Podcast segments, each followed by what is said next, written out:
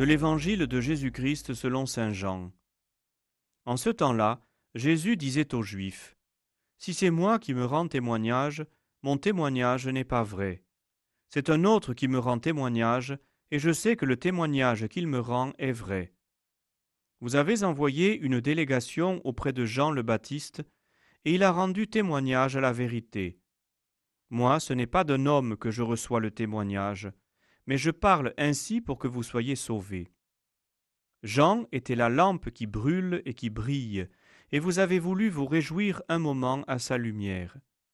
Mais j'ai pour moi un témoignage plus grand que celui de Jean, ce sont les œuvres que le Père m'a donné d'accomplir. Les œuvres mêmes que je fais témoignent que le Père m'a envoyé, et le Père qui m'a envoyé, lui, m'a rendu témoignage. Vous n'avez jamais entendu sa voix, vous n'avez jamais vu sa face, et vous ne laissez pas sa parole demeurer en vous, puisque vous ne croyez pas en celui que le Père a envoyé. Vous scrutez les Écritures parce que vous pensez y trouver la vie éternelle. Or ce sont les Écritures qui me rendent témoignage, et vous ne voulez pas venir à moi pour avoir la vie. La gloire, je ne la reçois pas des hommes. D'ailleurs je vous connais, vous n'avez pas en vous l'amour de Dieu. Moi, je suis venu au nom de mon Père, et vous ne me recevez pas. Qu'un autre vienne en son propre nom, celui-là vous le recevrez. Comment pourriez-vous croire, vous qui recevez votre gloire les uns des autres, et qui ne cherchez pas la gloire qui vient du Dieu unique? Ne pensez pas que c'est moi qui vous accuserai devant le Père. Votre accusateur, c'est Moïse, en qui vous avez mis votre espérance. Si vous croyiez Moïse, vous me croiriez aussi, car c'est à mon sujet qu'il a écrit. Mais si vous ne croyez pas ses écrits, comment croirez-vous mes paroles?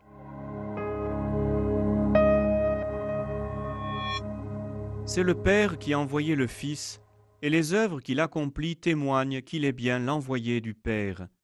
Mais les hommes refusent de croire. Jean-Baptiste a témoigné lui aussi que Jésus est l'agneau de Dieu, mais les hommes refusent de croire. Les Écritures rendent témoignage, elles annoncent le Sauveur, ce Sauveur qui est là, en face de ces hommes, mais ils refusent de croire. Moïse lui-même a rendu témoignage, et il a écrit au sujet du Messie, ce Messie qui est là, mais les hommes refusent de croire. Le Père m'a envoyé, vous n'avez jamais entendu sa voix, vous n'avez pas vu sa face, et vous ne laissez pas sa parole demeurer en vous. Vous ne voulez pas venir à moi pour avoir la vie. Nous mesurons la gravité des paroles de Jésus, mais la gravité de ces paroles est proportionnée à la gravité du refus d'accueillir le Sauveur. Les pharisiens, pour la plupart, garderont leur cœur fermé à la grâce. Ils passeront à côté de celui qu'ils attendaient, qu'ils annonçaient à travers les Écritures. Ils sont aveugles et sourds. Ils vont manquer le rendez-vous de leur vie. Pourquoi Vous recevez votre gloire les uns des autres? Vous ne cherchez pas la gloire qui vient de Dieu. La gloire, l'orgueil, voilà l'obstacle, la poutre qui aveugle, la pierre qui ferme le cœur. C'était vrai hier, c'est aussi vrai aujourd'hui. Le temps du carême nous est offert pour ouvrir nos yeux, ouvrir nos oreilles, ouvrir notre cœur. Devant le refus de croire, de reconnaître les signes des temps, le Seigneur ne peut pas grand-chose. Son amour ne s'impose jamais, il s'offre. Nous savons bien que Jésus et son message sont parfois violemment combattus, et les raisons d'aujourd'hui sont bien proches de celles d'hier. Pourtant, ce que le Christ nous offre, c'est la vie et la vie éternelle. C'est aussi donner un sens à notre vie. Cette vie du Christ, nous sommes invités à l'accueillir chacun là où nous en sommes.